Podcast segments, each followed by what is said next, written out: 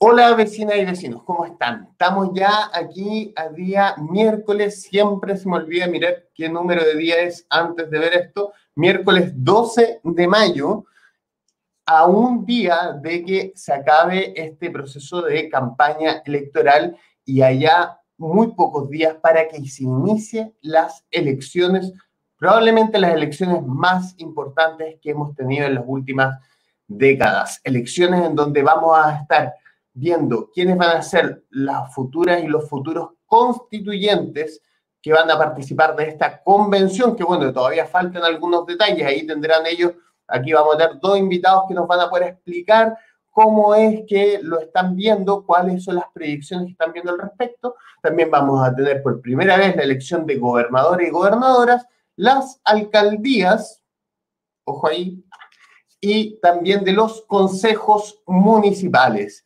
Así que estamos en eso y hoy día vamos a comenzar en uno de nuestros últimos programas presentando a Pavel Guíñez, quien es hoy día candidato a constituyente y además dirigente de la FEMPRUS. Aquí tenemos a dos candidaturas hoy que son representantes de organizaciones sociales. Junto con Pavel, muy bienvenido, Pavel. Hola, hola, ¿cómo están? Va a entrar también Carlos López. Carlos es dirigente de Modatima, es parte también de un proceso social que está llevando candidaturas en distintos lugares del país eh, y hoy día nos acompaña en, en este espacio. Muy buenos días, Carlos. Hola, buenos días.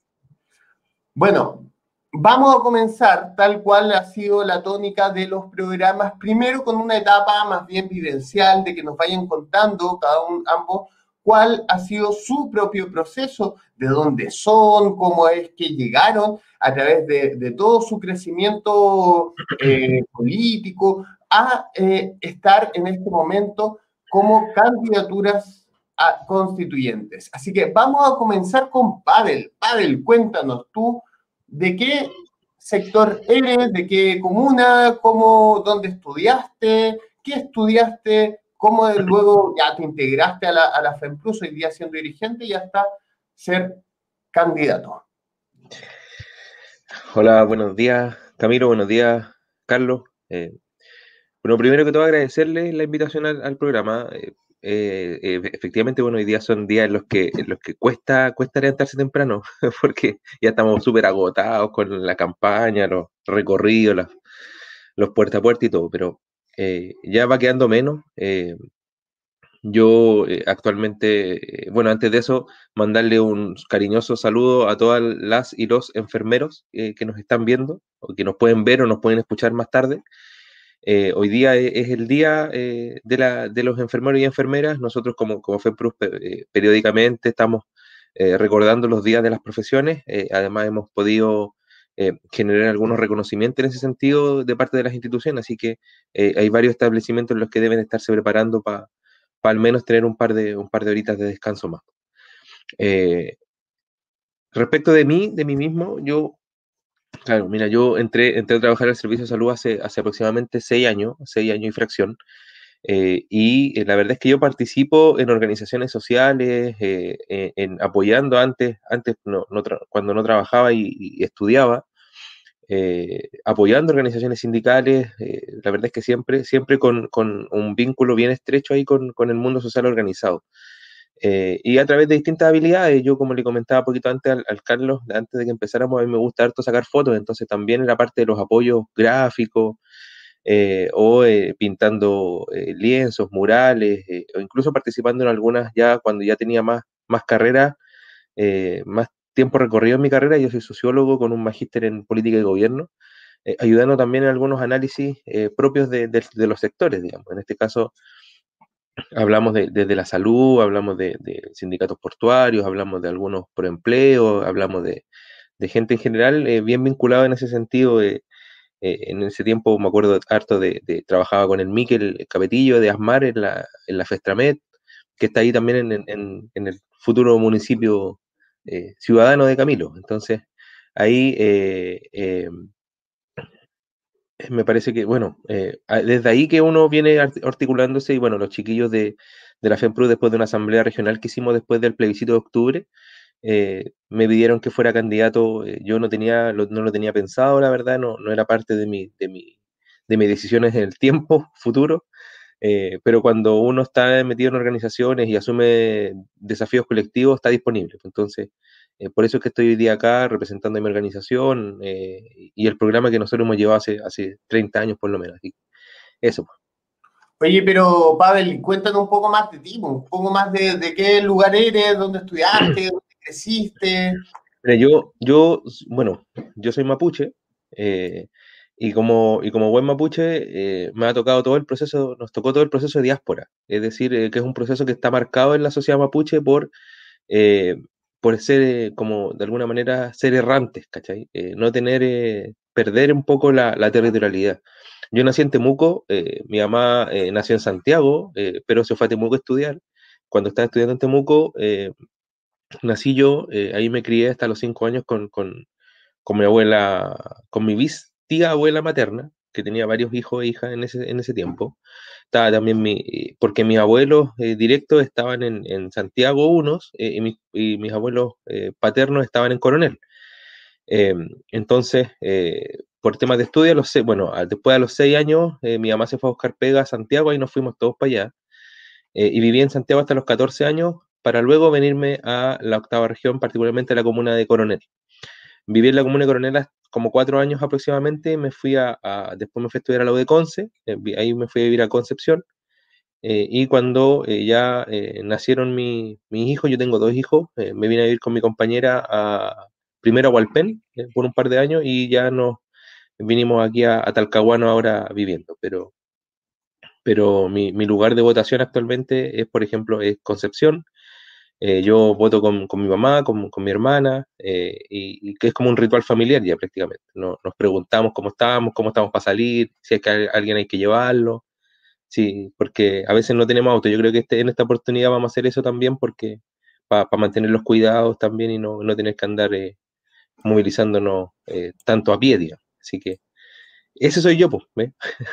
Así que bien vinculado hace, hace 20 años a esta región. Nos tocó el terremoto, en el terremoto creo que, creo que una de las cosas positivas del terremoto fue eh, esta suerte como de organización social que se armó en torno a poder eh, tener comida, básicamente, comida y mm. seguridad.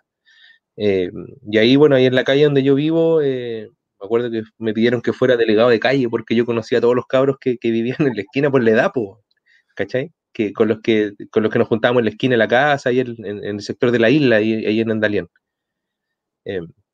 Así que ahí no, bien, bien entretenido y, con hartos eh, vínculos, como te decía yo en un principio, en ese, en ese tiempo era uno bien, bien callejero y, ahí estaba, estaba más o menos todo harto, pasaba harto del día. Sí, pues con Pavel nos conocemos ahí desde la época universitaria, precisamente nos encontramos en, digamos, varios, varios espacios en la universidad, en esos CGE que eran extendidos. Están, grabados, están grabados. Están grabados, no, pero padre, eso no. Oye, muchas gracias, Pavel, por contarnos parte de tu historia y también el cómo llegó la, la, la FEMPRUSA a definirte como candidato. Sí, yo creo que aquí también el, hoy la presencia de ambos tiene que ver con eso, con que son eh, organizaciones sociales de carácter relevante tanto a nivel nacional como local que eh, están tomando una definición de, ir adelante en esta disputa constitucional, también por todas las situaciones que se han venido viviendo a lo largo del país. Eh, en eso también lo habíamos comentado antes, el tema del saludo a los enfermeros y enfermeras eh, que, están a nivel en todo el, en todo el país y en una, de una forma extenuante en el último año y medio siendo parte del sostén de, nuestra propia vida. Así que un, saludo a todos, a todas y a todos. Eh, vamos a pasar ahora a Carlos López Odiers. Yo conozco a, la mamá de Carlos desde hace muchos años, una gran literata eh, que, ha escrito muchas, eh, muchas obras aquí a nivel local. Me acuerdo mucho, de hecho, ocupé una para mi tesis de magíster. la, eh, la del morro, del Morro de Talcahuano. Era un texto, sí, era, era un texto hice sobre el tema de, de, lo que ocurrió precisamente para el terremoto allá, y ahí contaba mucho de las vivencias eh, del, del, espacio, que estaba muy, muy interesante. Bueno, Carlos, cuéntanos de ti. Eh, ¿Dónde creciste? ¿Cómo es que te fuiste desarrollando para estar con este nivel de activismo? También Carlos se desempeña mucho en el ámbito ambiental y luego eh, para tu definición ya, ¿cómo se, da ese salto a ser candidato a constituyente? Adelante, Carlos. Gracias, Camilo. Gracias por el espacio. Oye, mira, em, bueno, yo nací acá en Concepción el 75, así que tengo 25 años. Eh, soy papá, soy compañero, tengo tres hijos, la mayor tiene 26, sale hoy día, de, o sea, este año de periodismo, después está Ignacio eh, con 18 y Martín con 15. Ese es como mi, mi núcleo día.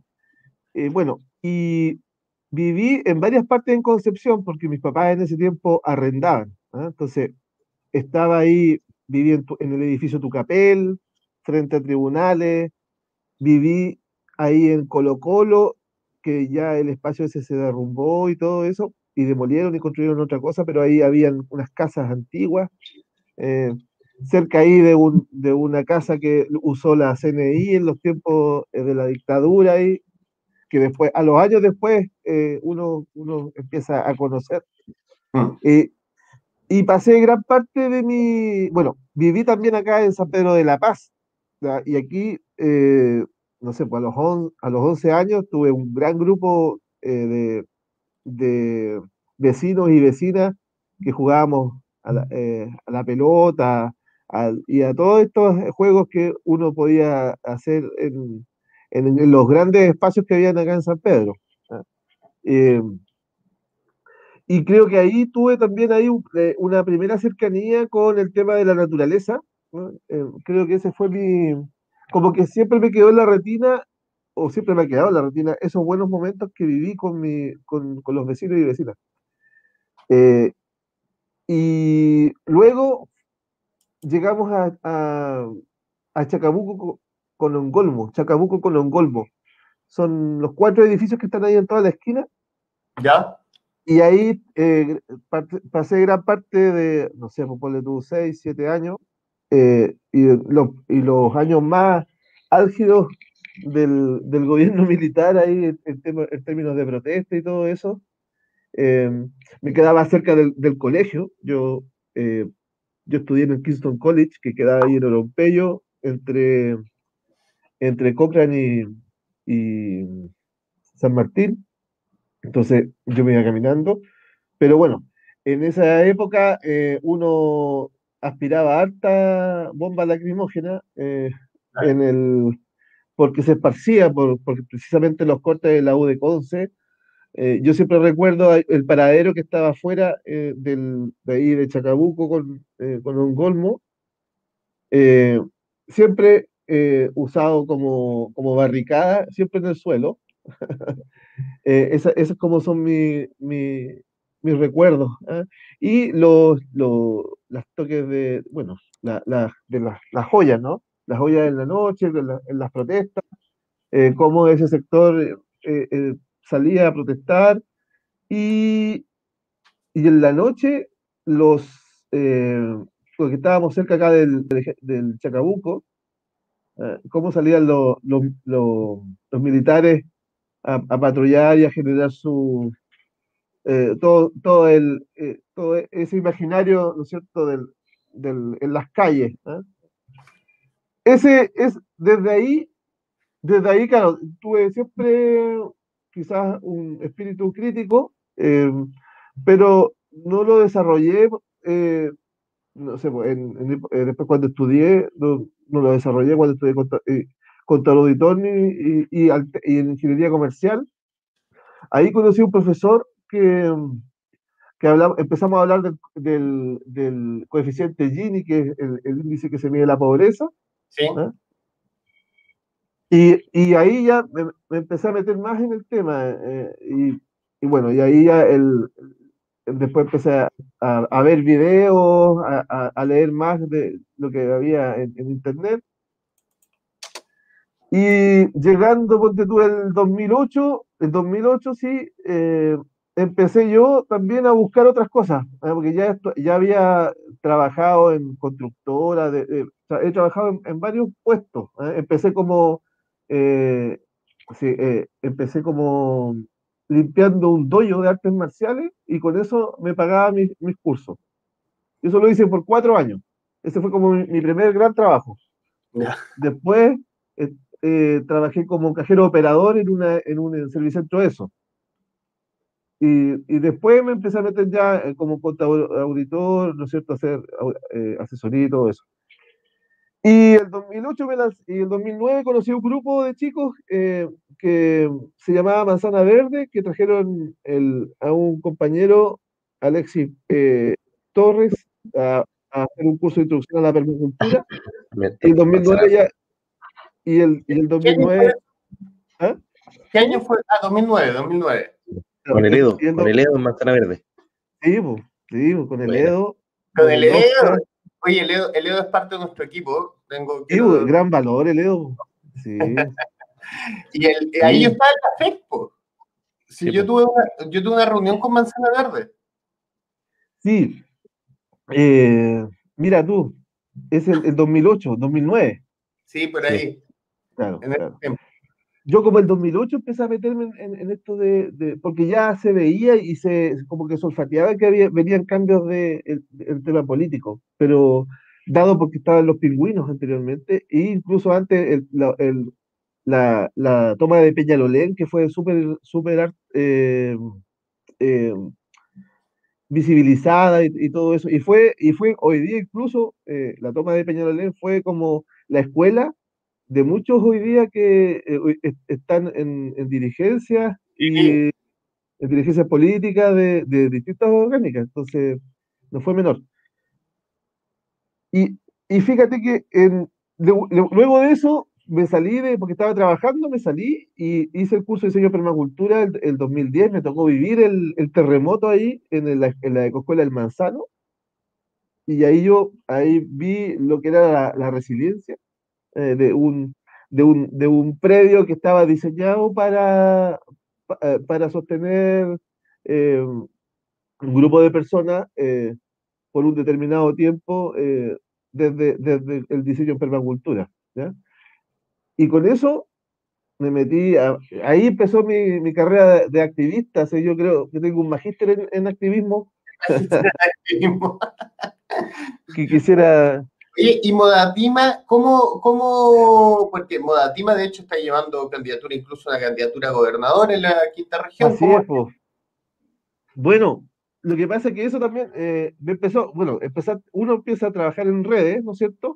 Y, y empieza también a observar lo, lo que va pasando en el, en el, en el país.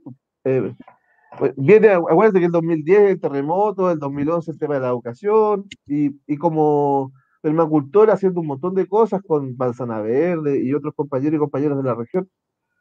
Eh, empiezo a escuchar, ¿recordáis cuando le sacan una multa al, por Pérez Lloma a, Rodrigo Muntaca y Rodrigo Muntaca empieza a reunir la plata y van a pagar la multa al banco en puras monedas de peso? Sí, ahí sí fue un, un, golazo ahí comunicacional. Ahí empecé a, a, vincular, a entender el tema del agua y, y después se me da la oportunidad de, participar en un proyecto como parte del, del equipo interdisciplinario de, de, turismo culinario comunitario en, en, la provincia de Arauco.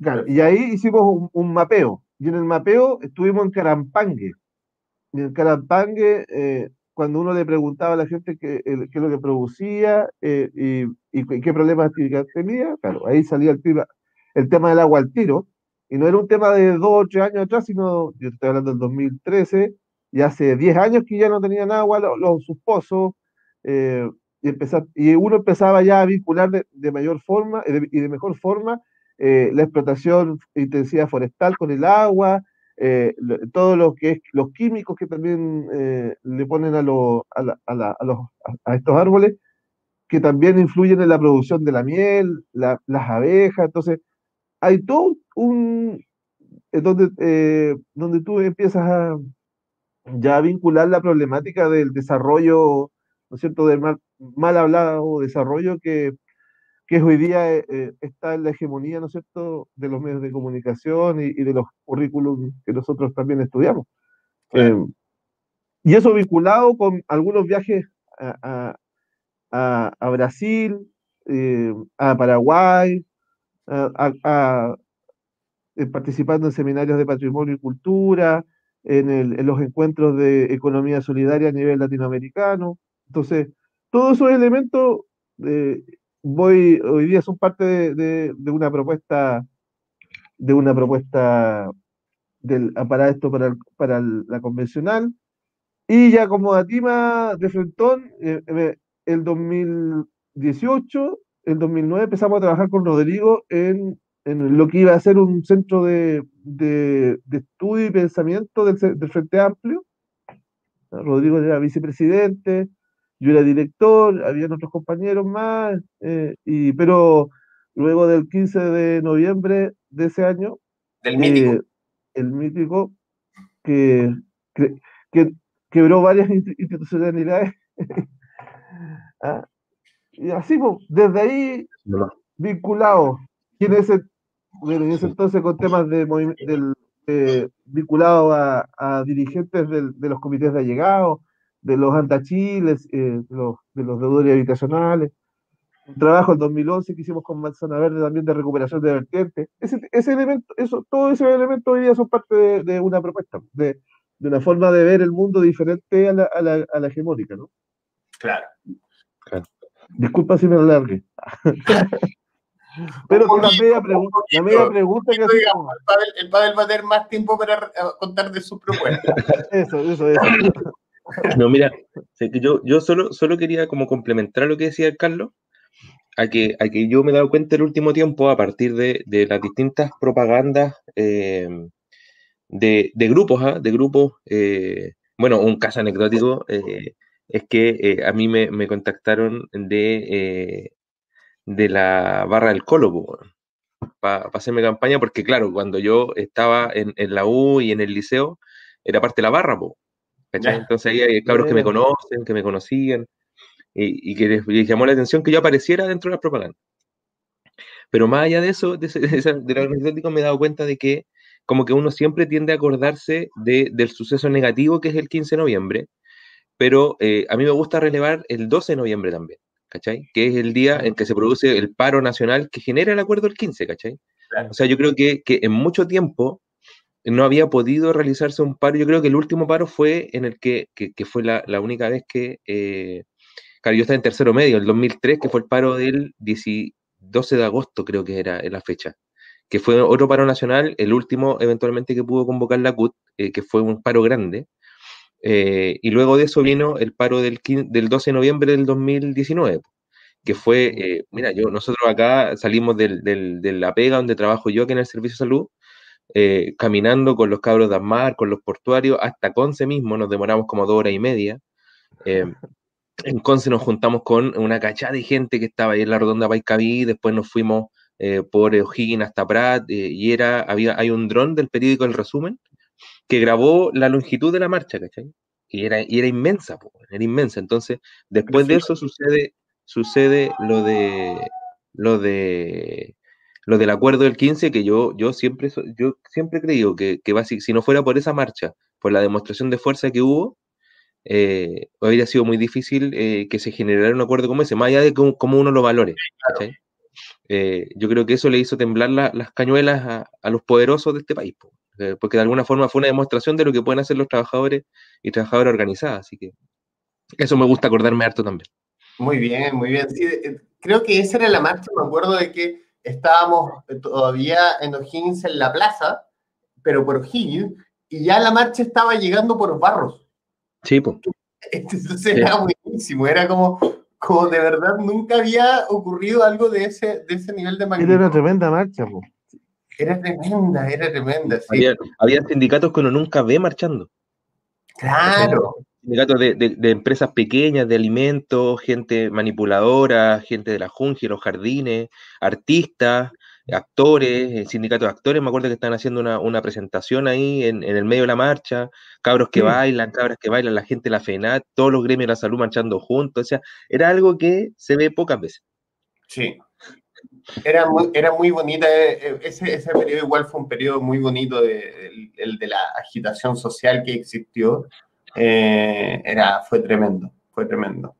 Sí, tú, como tú dices también, Pavel, más allá de la valoración que después uno le entrega al acuerdo mismo, que hoy día de hecho estamos en el escenario que, que estamos, que pudiera haber sido distinto, pero que a fin de cuentas igual ya estamos acostumbrados a pelear en, en, en escenarios que no son para nosotros, pues si fueran para nosotros las condiciones serían, serían distintas. Eh, y, por eso también están ustedes de candidatos para ir a pelear ahí dentro de, la, Convención Constitucional. Oye, ya y ahora pasando un poco más a las propuestas, ya se ha avanzado bien rápido el, programa. Pavel, cuéntanos cuáles son los dos principales elementos que eh, ustedes han planteado para poder eh, poner en la Convención Constitucional entendiendo que igual, obviamente, igual, de hecho, ambos, ambos se comprometieron al, eh, a este compromiso que hicimos desde Municipio Ciudadano por un municipio, un compromiso constituyente y el rol que se va a tener también para ir de alguna forma a representar al territorio. O sea, entendiendo que ese es eh, un elemento central, los énfasis de tu propuesta, Pavel. Sí, bueno, y en eso, mira, yo em, reconocer ahí, eh, reconocer la iniciativa, Camilo, que, tuvieron ustedes, ¿ah? porque, porque fue no solo novedosa, sino que además fue única en el, en el concierto, al menos del distrito. Sí. Eh, entonces, eh, valorar, valorar mucho eso, mm, mira, nuestros dos principales ejes, yo sí, a ver, nosotros como, como, buena organización social tenemos varios ejes, pero, pero yo creo que los dos principales que uno podría, podría resumir, si uno, si uno que, es algo que hemos dicho también a la gente con la que nos juntamos a, conversar de estos temas, eh, los puerta a puerta, los volanteos, es que, claro, nosotros tenemos una propuesta que es de máximos, ¿cachai? Mm. Eh, y en esa propuesta de máximos, porque uno piensa, plasma en, su campaña el, país que le gustaría construir, ¿cachai? Pero cuando uno va a llegar a la, a la Convención Constitucional, eh, tiene que ser capaz de, de, construir la fuerza que le permita poder eh, instalar esos temas. Entonces, si en un escenario en el que yo tuviera que plantear solamente dos temas, me parece que, eh, habrían eh, dos temas fundamentales que, nosotros eh, lo hemos organizado de esa manera. El primero tiene que ver con, con, construir un Estado que proteja a la gente. y ahí hablamos nosotros de, de, inaugurar un nuevo sistema de seguridad social que se haga cargo de los derechos sociales fundamentales de las personas que eh, partimos con salud, porque somos una organización de salud, de una salud gratuita, garantizada, universal, financiada absolutamente por el Estado, sin actores privados. Eh, sin actores privados como, como algo fundamental, me refiero. Eh, pueden existir, pero como seguros complementarios. y además de los derechos de educación, pensiones, que participamos nosotros en, el, en la NOMA FP desde su fundación, junto con otros sindicatos y organizaciones sociales. Eh, y básicamente un sistema de seguridad social que eh, sea capaz de garantizar derechos básicos para que la gente pueda hacer ciudadanía democrática. Ese es como, el, discurso que hay de fondo, ¿cachai? Esa es la idea de fondo. Y un segundo pilar que nosotros eh, hemos tratado de impulsar bastante tiene que ver con la distribución del poder. y en la distribución del poder nosotros planteamos, por un lado, un régimen semipresidencial, un parlamento unicameral, paritario, que tenga escaños reservados eventualmente. Eh, ahí es un debate que hay que dar con los representantes del pueblo originario. Eh, y eh, además de, cuando hablamos de distribución del poder, también hablamos de que se reconozca y que se, primero, erradicar lo que tiene que ver con la reforma laboral que, inaugura José Piñera, ¿cachai? En durante la dictadura. Y de paso también implica, implica desmontar la reforma que se hace en el gobierno de Bachelet, en el segundo gobierno de Bachelet. Y eh, en ese marco, eh, ¿qué es lo que a nosotros nos interesa? Eh, nosotros, como les decía adelante, cuando nosotros vemos todos estos sindicatos que marchan el 12 de noviembre, eso también le da un impulso a dos organizaciones en las que nosotros participamos también como fundadores. Una de ellas es Unidad Social del Biobío y la otra es la Plurisindical del Biobío, donde hay la, la, diferencia fundamental entre ambas es que la Plurisindical agrupa mayormente a sindicatos del sector privado, sindicatos de supermercados, sindicatos del retail, de servicios, de algunos servicios del Estado, pero, pero fundamentalmente actores privados. y básicamente tiene que ver con ampliar la capacidad de negociación de los sindicatos. Hoy día los, sindicatos, la tasa de sindicalización en Chile es muy baja y eso no permite, por un lado, no nos va a permitir eventualmente construir un nuevo modelo de desarrollo, que es una tercera pata que nosotros tenemos, pero que requiere trabajadores organizados y con capacidad de negociación colectiva eh, y negociación en rama, además, eh, en algunos servicios que son fundamentales, porque hoy día en Chile no existe la negociación por rama. Em, y eh, poder de esa manera también fortalecer la organización de los trabajadores para poder negociar también sus salarios, ¿cachai? Eh, yo creo que ahí, ahí esos serían los dos pilares fundamentales que nosotros trataríamos de instalar si, si nos ponen en ese escenario. Hay más, pero esos son los dos hoy día que, que yo podría relevar. Perfecto, muchas gracias. Claro, igual se condice obviamente con todo el trabajo que, que, bueno, son las dos ramas del trabajo que ustedes han venido desarrollando desde, desde la FEMPLUS. El, es el, el, el, trabajo y desde la organización que, que ha sido muy, muy predominante, diría yo, como una de las actorías también claves dentro del, dentro del último periodo, de los últimos años, eh, por lo menos en todo lo que hemos estado viendo más socialmente desde la revuelta y anteriormente también.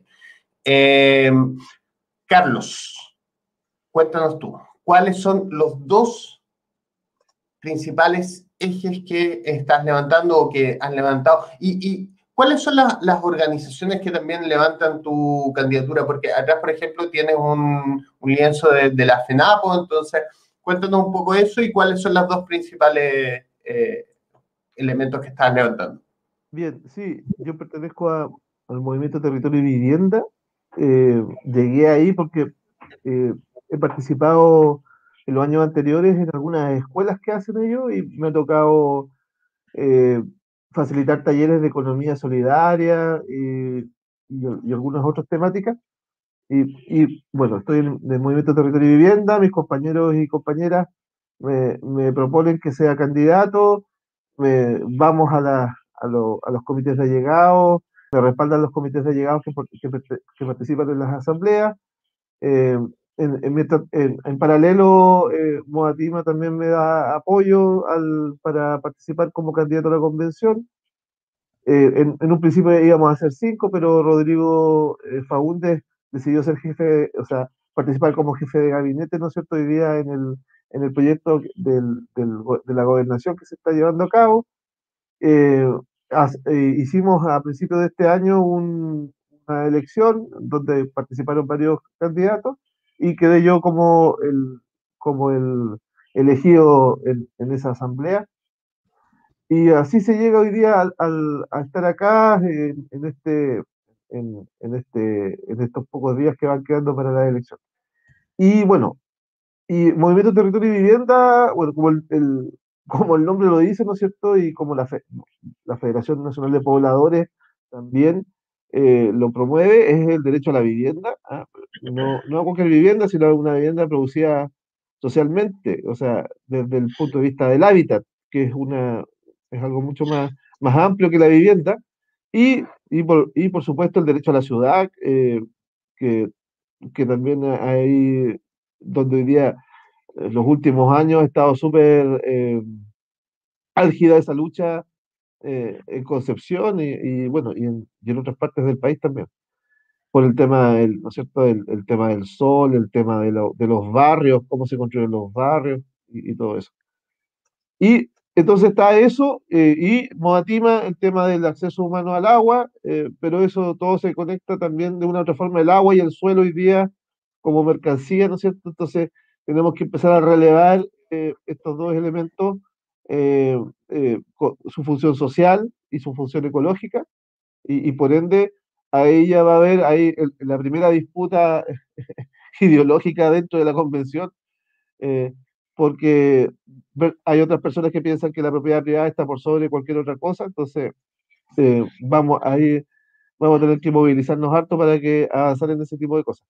Eh, esos son como los dos elementos y bueno, la producción social del hábitat está muy vinculado al, al a la capacidad, ¿no es cierto?, y al protagonismo de las organizaciones sociales eh, y de, quienes las integran, ¿no es cierto?, eh, para el desarrollo de, para otro desarrollo, un desarrollo de barrios sustentables, eh, de, ¿no es cierto?, con todo esto del, de, lo, de las huertas y que se podía conectar con la soberanía alimentaria, eh, del, con esto de, también del, del, del trabajo cercano y no tener que estar dos o tres horas a diarias en, en transporte ah, para, para estar más cerca de, la, de los barrios, ¿no es cierto? Y fortalecer lo comunitario.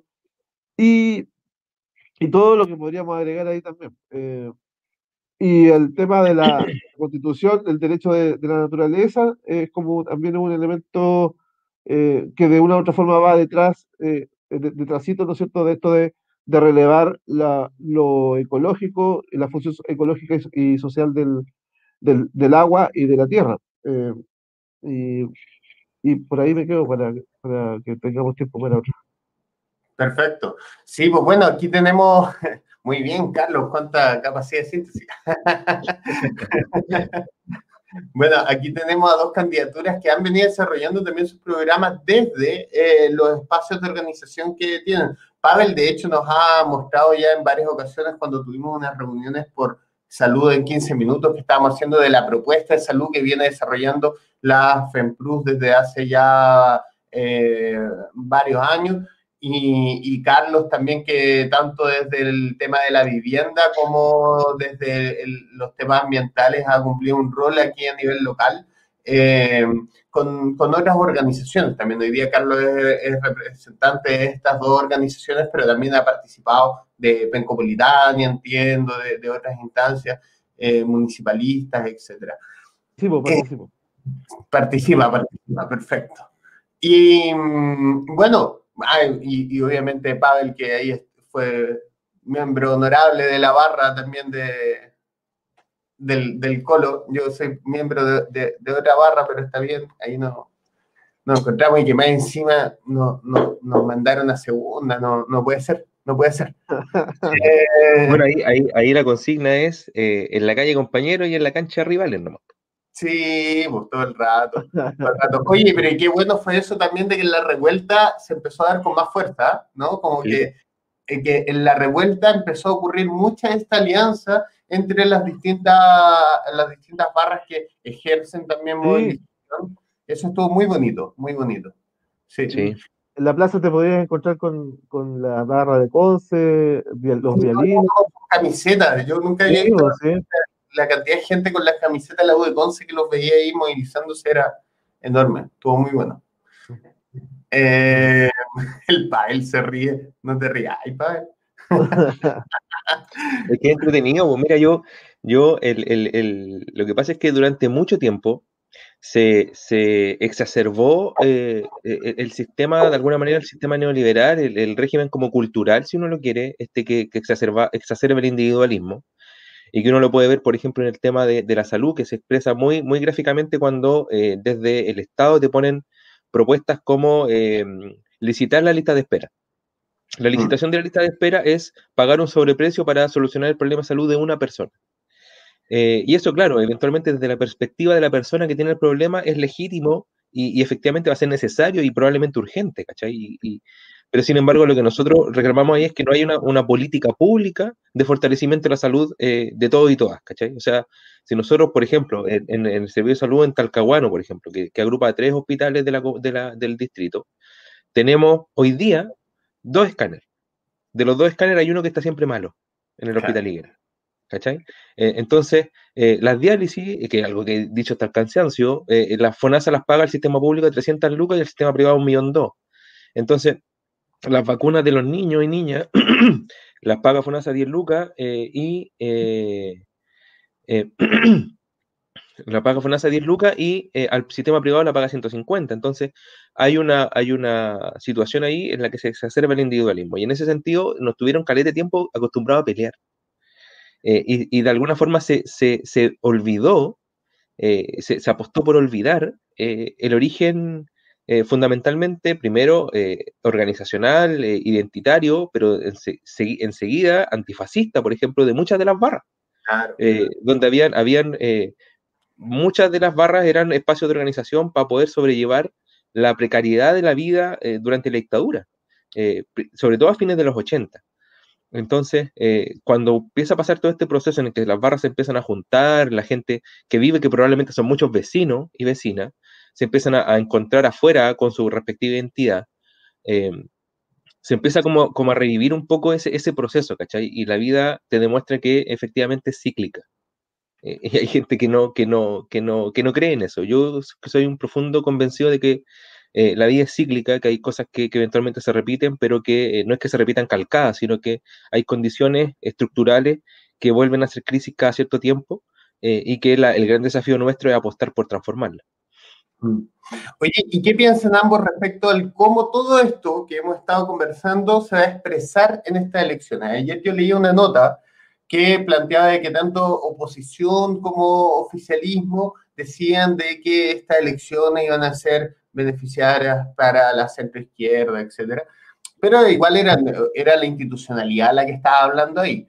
Eh, yo al menos siento de que en, esta, que esta, como lo decía, es una elección histórica y la posibilidad de que, de que se cambie el parte importante del ordenamiento del poder eh, es súper alta. Estamos en un momento que, que, pudiera llegar a ser histórico dependiendo como también de quienes vayan a votar, porque es la primera elección luego de la revuelta de octubre, si ese es el tema, o sea, el, el, el escenario, el escenario está en proceso de cambio y esta sería su expresión institucional. Entonces, en ese sentido, ¿qué es lo que piensan ustedes? ¿Cómo ven las posibilidades de eh, que pueden ocurrir este fin de semana? Partamos por Carlos. ¿Qué va a ocurrir este fin de semana? bueno, a ver, eh, es como, esperemos que ocurra lo mejor para el movimiento social, pues, para empezar. Eh, pues podríamos hablar de como de tres escenarios, ¿no? Uno, uno de, de, no, de no alcanzar el tercio, sería el, negativo eh, de los que quieren el cambio, eh, de, alcanzar, de que la derecha suma, ¿no es cierto?, eh, no alcanza el tercio y lo más posible es que haya un poco más que la derecha logre un poco más que el tercio. Entonces, va a estar complejo el, el escenario en los próximos meses, ese es mi punto de vista. Primero porque nos falta avanzar en la articulación del, movimiento social y de, las organizaciones, y para eso también hay que eh, ir eh, eh, promoviendo, ¿no es cierto?, el, encuentro, ¿ah? el encuentro y, los criterios mínimos para ir fortaleciendo y, y, aumentar la correlación de fuerza desde, desde, el mundo social y político ese es un, ese es un tema que eh, siento yo que tenemos que avanzar eh, entre rapidito y, promoviendo, eh, promoviendo una democracia súper transparente, ¿no es cierto? Y, mucho más profunda. Bueno, de hecho, Carlos, el otro día yo conversaba con una constituyente de Bolivia que, que decía de que a ellos igual de alguna forma les faltó profundizar un poco más en las transformaciones en la sala de máquinas en el cómo se distribuye el poder. Porque si no, uno termina con esto de una constitución que tiene eh, palabras bonitas, pero que en términos efectivos no, no, no se logra ejercer. Claro, tiene, tiene muchos derechos arriba, ¿no es cierto? Y el tema de la distribución de poder, como que no, no pensamos que todo se, se va por decreto, que, que, queda ahí arriba todos los derechos. Y, y lo que tenemos hoy día eh, va a ser una disputa de poder de, de, de aquí para adelante, de, de 12 meses y después de los diputados que queden o, diputadas van a tener que también en el Parlamento eh, hacer las leyes para que salgan después las políticas públicas. Y entonces, en definitiva, lo que nosotros deberíamos eh, entender acá y, a promover es que la soberanía eh, principalmente reside en el pueblo, ¿no es cierto? Y, y con eso entender que la descentralización o la regionalización es súper importante como eh, para el movimiento social o para las comunidades eh, que quieren vivir de forma digna, eh, porque por otro, por otro lado tienes otros que piensan que en, profundizar el modelo neoliberal, incorporando y anclándose, ¿no es cierto?, a los flujos de capital que quieren invertir en proyectos extractivistas. Tenemos aquí la minera Violantáneo, tenemos toda la cantidad de proyectos de eólicos o de energía verde que se, están eh, poniendo en diferentes partes de la región. y, tenemos otras cosas más. Entonces, eh, y la minería, que quiere, eh, y porque, porque más encima todo eso tiene que reactivar la economía del mundo, ¿eh? que después del proceso de este pandémico se quiere lograr. Entonces, por eso es que sí o sí vamos a tener que articularnos y empezar a, a fortalecer la, la, democracia y profundizar la democracia participativa, vinculante, incidente desde los territorios, para que podamos realmente tener planificación y ordenamiento territorial, para que tengamos planes maestros eh, que incorporen los planes reguladores, los pladecos, que realmente los pladecos sean algo, algo que se lleva a cabo y no solamente que la tecnocracia tome todo. Eh, si si, pensamos en que vamos a hacer un documento y que vamos a dejar a la tecnología que haga, vamos a, vamos a llegar a lo mismo. Eh, eh, por eso es la importancia y el protagonismo del, de las organizaciones sociales y de, de los habitantes de los territorios. Eh, eso es como una, como una lectura ahí que, que, que, he conversado con otros compañeros y compañeras. Sí, compartida, compartida. ¿Qué piensas tú, Pavel? ¿Cómo lo has visto? ¿Qué, han conversado ustedes? Mira, nosotros eh, y nosotras, la verdad es que estamos eh, en un proceso que es bien, eh, y en ese sentido yo creo que también es, característico del nuevo ciclo. un ciclo en el que las organizaciones sociales salen, salen de, esta, de este gremialismo, ¿cachai? Medio mm. impuesto, y empiezan a meterse en arenas políticas, en el debate político y además en la representación también de sus propias ideas. Eh, y creo que, en ese sentido, eh, bueno, el Distrito 20 entrega, eh, entrega siete cupos, siete cupos y uno, y uno escaño reservado. y en ese sentido me parece que, ¿qué más quisiera yo que de esos siete cupos, los siete fueran de personas que representen movimientos sociales, aunque sean de distintas listas, que sean gente que, que, efectivamente va a dar cuenta de los cambios, que tiene un compromiso social y que además tiene detrás organizaciones sociales que van a, que nos aseguran eh, que, eh, que esos compromisos se van a cumplir. Eh, y que si no se cumplen, esas organizaciones sociales saben dónde vive ese candidato. Que algo que nosotros, que nosotros hemos dicho insistentemente. O sea, nosotros desde la FEMPRU, cuando la gente nos dice, ¿y usted dónde lo encuentro? En los hospitales usted nos va a encontrar con su sindicato, le pregunta por, el, por el candidato que era de parte del sindicato y todo el mundo va a saber porque se sabe, digamos. entonces hay lugares donde encontrarnos. Yo vivo acá en Talcahuano, como les decía, eh, y, en ese sentido nosotros eh, creemos que hoy día vamos a actuar como delegados y delegadas, no, no, como, no necesariamente como, como, como en la lógica representacional que nos tiene acostumbrada la democracia eh, postdictatorial. en segundo lugar, bueno, dicho eso, me parece que, que, es relevante, más allá de lo que uno espera, llamar a votar. yo creo que el, llamado a la votación masiva es lo único que va a asegurar que podamos superar los dos tercios. Eh, eh, no, hay, no hay otra, otra, otra, otra, otra fórmula, otra fórmula. Hicimos nosotros mucho, mucho, eh, insistimos harto en que todas las fuerzas de la prueba fueran juntas en una o dos listas, cuando más. lamentablemente tenemos varias, entonces la solución es que hayan muchos votantes. Entonces, eh, ahí lo que nosotros hemos planteado desde, desde el área de la salud es que efectivamente votar hoy día es mucho más seguro que ir a comprar al supermercado, por ejemplo, sobre todo nosotros que ya entramos en una fase 2 donde hay mayor libertad de movimiento em, y salimos un poco de, este, de esta suerte como de arresto domiciliario en el que estamos, eh, llevamos más de un mes. Em, y em, en segundo, en tercer lugar, eh, yo, yo quisiera, quisiera plantear eh, algo que hemos venido trabajando durante toda la campaña y que tiene que ver con eh, algunas conversaciones que tuvimos con eh, varios actores y, actoras protagonistas de algunos temas que, que no son muy escuchados. y no son muy escuchados precisamente porque los temas que hoy día están en boga o que generaron el, el, el, estallido social y todo lo que vino después eran temas de larga data, derechos sociales fundamentales, muchos de los que nombró Carlos.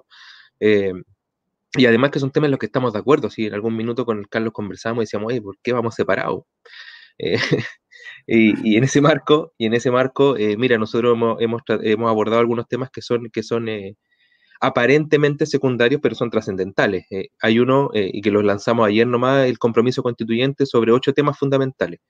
Uno que tenía relación con la gestación, el parto y la crianza para inaugurar una nueva política del nacimiento, una nueva cultura del nacimiento donde no sea tan clinicalizado, ¿cachai?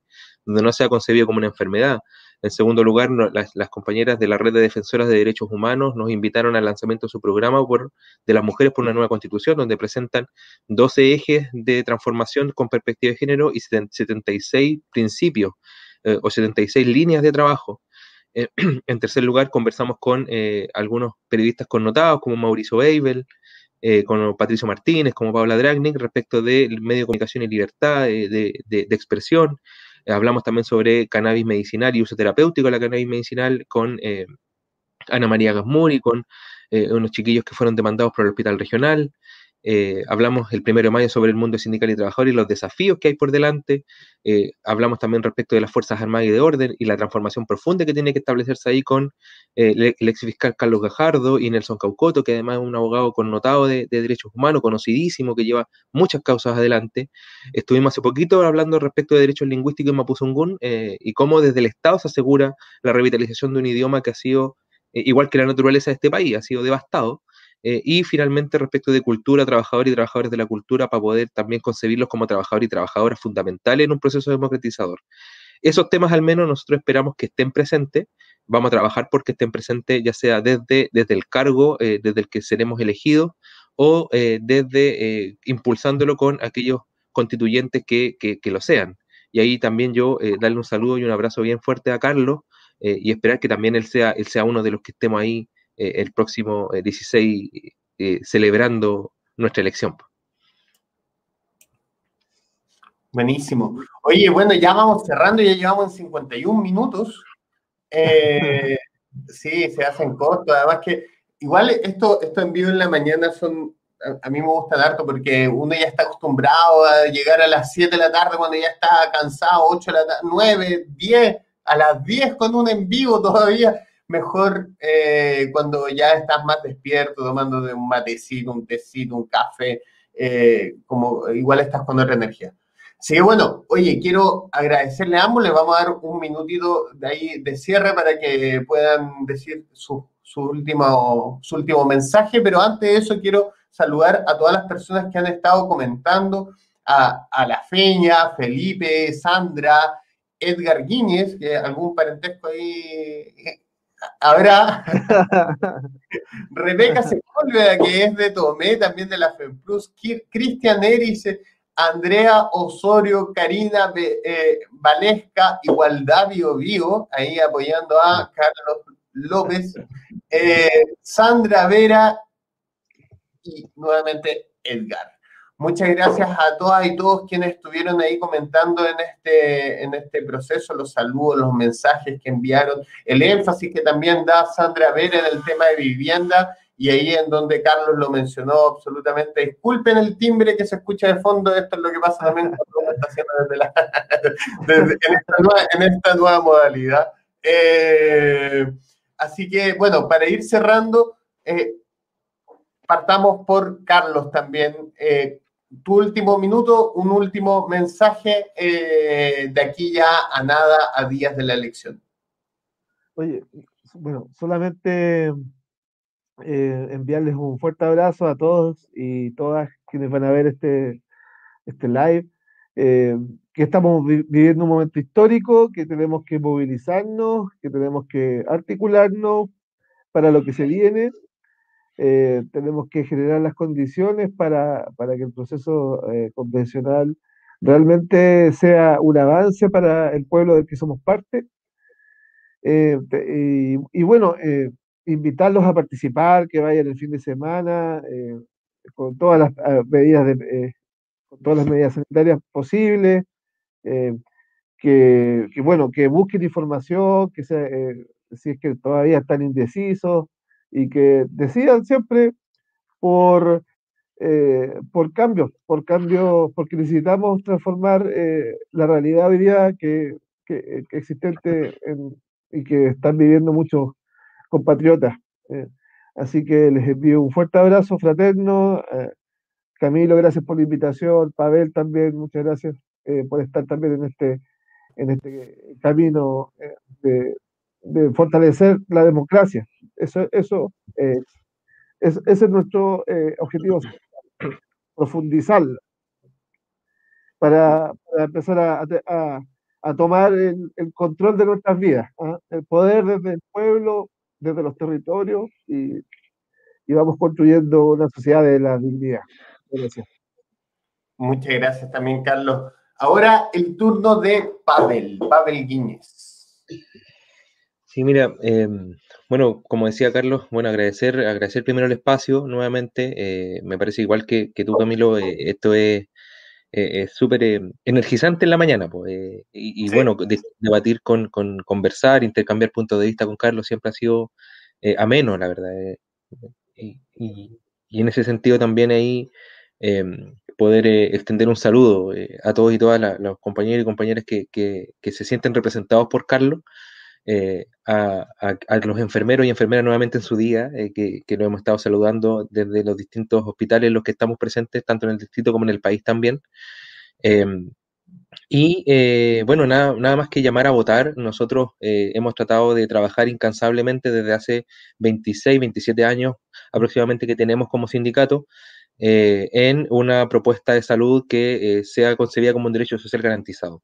Eh, en ese sentido, nosotros la propuesta fundamental nuestra es poder llevar adelante un eh, Estado que proteja a las personas, un nuevo modelo de desarrollo, un Estado que distribuye el poder y la riqueza y un Estado plurinacional que reconozca a los pueblos originarios eh, desde la autonomía y la autodeterminación que merecen, digamos, como, como pueblos, naciones distintos y preexistentes al Estado chileno.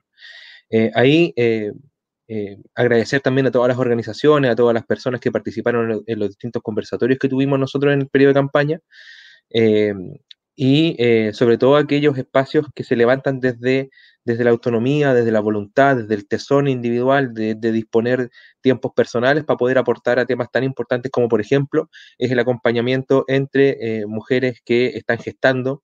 Eh, en sus diversas, digamos, materias, que es uno del primer punto que nosotros planteamos en, la palabra anterior, con chiquillas como, por ejemplo, la gente de, comadres o la gente de, de nativas, que son organizaciones re importantes para muchas mujeres y familias, no solamente mujeres, sino que también familias eh, que, están en, procesos de, empoderamiento, de poder reconocer, digamos, el parto como un aspecto natural de la vida y por lo tanto que requiere ser conocido. Eh, y llamar a votar, simplemente. Yo creo que, que es súper importante, como decía Carlos, llamar a votar masivamente este 15 y 16 es la única manera de derrotar a las fuerzas del rechazo. No tenemos otra forma de hacerlo hoy día. Eh, al menos, eh, y en adelante seguir organizados y organizadas, porque la fuerza de las organizaciones sociales y sindicales va a ser muy necesaria para lo que sea el proceso de debate constituyente, el, debate del reglamento, el debate de los puntos de la constitución, eh, y desearte toda la suerte y el éxito, Camilo, al menos para este 15 y 16, a todo tu equipo también, unas felicitaciones por la, por la campaña que han desarrollado. La verdad es que a uno, a uno le, le, gusta, lo personal a mí me, me gusta eh, cuando hay campañas que son colectivas, que son mm. parte de grupos que piensan, eh, que se hacen parte eh, y no resaltan necesariamente aspectos individuales, sino que sobre todo debates, debates colectivos comprometidos con cambios que nosotros hemos visto, como al menos desde el sindicato que yo represento y que tú has desarrollado en este tiempo. Entonces, lo mismo con Carlos, hay, hay, hay, cosas que tenemos que pensar para el futuro respecto de cómo vamos construyendo la unidad entre el movimiento social para eh, poder enfrentar, digamos, los desafíos que se nos vienen por delante. Así que eso nomás, muchas gracias eh, y saludo a todos y todas quienes nos escuchen hoy día, mañana, pasado, cuando sea. Todos los días. Exactamente. Bueno, muchas gracias a ambos. Y sí, tal cual, por lo menos desde nuestro mensaje hemos estado constantemente que para este fin de semana hay que apoyar proyectos colectivos, proyectos transformadores. Eso es lo que está representando hoy día también toda esta energía de octubre en el escenario constitucional en el que nos encontramos, en el escenario electoral en el que nos encontramos. Así que vayamos este fin de semana a votar, apoyemos candidaturas como la de Carlos, como la, la de Pavel, que son procesos que, se, que llevan años y que esto de alguna forma es el decantamiento también de ciertas situaciones en esta instancia electoral. Así que nada más, un saludo a todas y a todos y nos vemos muy, muy prontamente. Vamos a estrenar también otros en vivo eh, presentando las candidaturas a las concejalías, que son las que firmaron el, como bien decía Pavel, el compromiso eh, que es del programa ciudadano que se armó de forma colectiva también. Esa es la esencia de este proyecto. Así que muchas gracias, gracias, un abrazo a todas y todos, principalmente a los enfermeros y enfermeras en el día de hoy. Que estén muy bien. Chao. Un abrazo. Chao.